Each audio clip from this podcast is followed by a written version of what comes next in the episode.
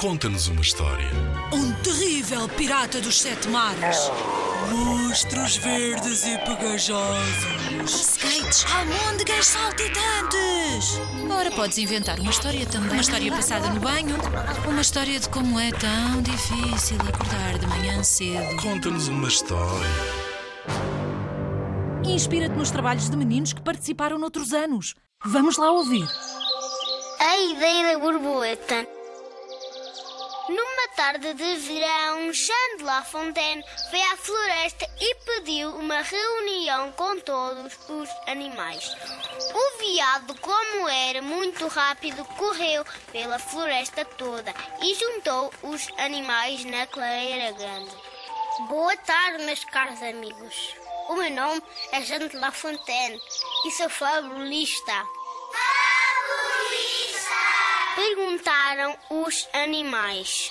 Ele quis dizer futebolista. Gritou a raposa lá do fundo que tinha a mania que era muito esperta.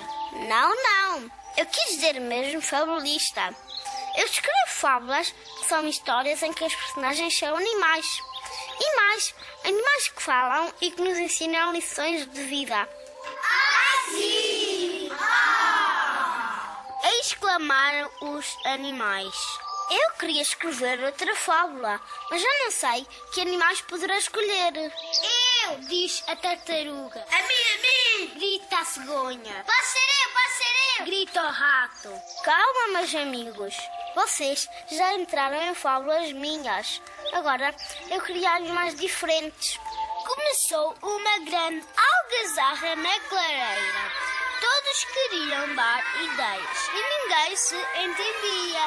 A certa altura, uma pequenina e delicada borboleta voou por cima das cabeças dos outros animais e com uma voz fininha e meiga disse: Eu tive uma ideia. Então, como por magia, todos se calaram e olharam para cima. Fui eu e estou aqui em cima. Como já muitos animais entraram nas tuas histórias, podemos inventar animais novos com um bocadinho de cada um.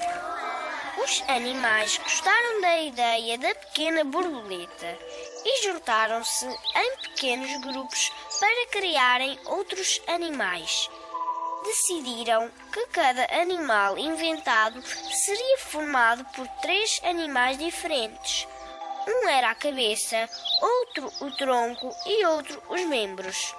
Surgiram animais muito engraçados e La Fontaine decidiu fazer uma votação para escolher dois animais para a nova história.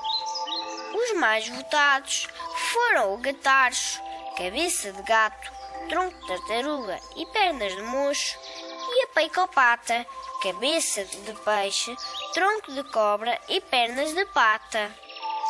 O escritor estava muito satisfeito com as personagens da sua nova história e foi buscar a sua cadeira de escritor, a sua mesa de escritor, uma folha de papel, a sua pena preferida com a ajuda de todos os animais, escreveu uma fábula que era mais ou menos assim. Uma vez andava o gatacho a passear na margem do ribeiro.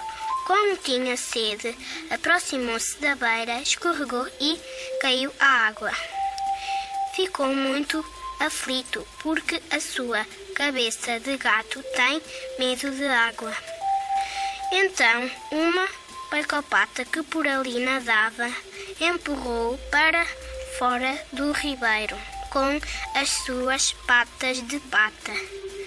Salvou-lhe a vida e o gatacho ficou muito agradecido. Uns dias mais tarde, num concurso do salto mais alto entre os animais do ribeiro, a peicopata deu um salto muito alto, mas calculou mal as distâncias e caiu fora de água. A sua cabeça de peixe ficou em pânico e não conseguia respirar. Por sorte, o gatacho viu que a sua salvadora estava em perigo e, com cuidado, arrastou-a para o ribeiro. A pacopata começou logo a nadar. Os dois animais ficaram muito amigos e ajudaram-se sempre que foi necessário. Os amigos são assim. Em 2015, os meninos do primeiro ano e do segundo ano do CE de Santiago ficaram no terceiro lugar do concurso Conta-nos uma História com a ideia da borboleta. O concurso Conta-nos uma História é uma iniciativa promovida pela Direção-Geral da Educação. Concorre com a tua turma. Apoio Rádio Zigzag.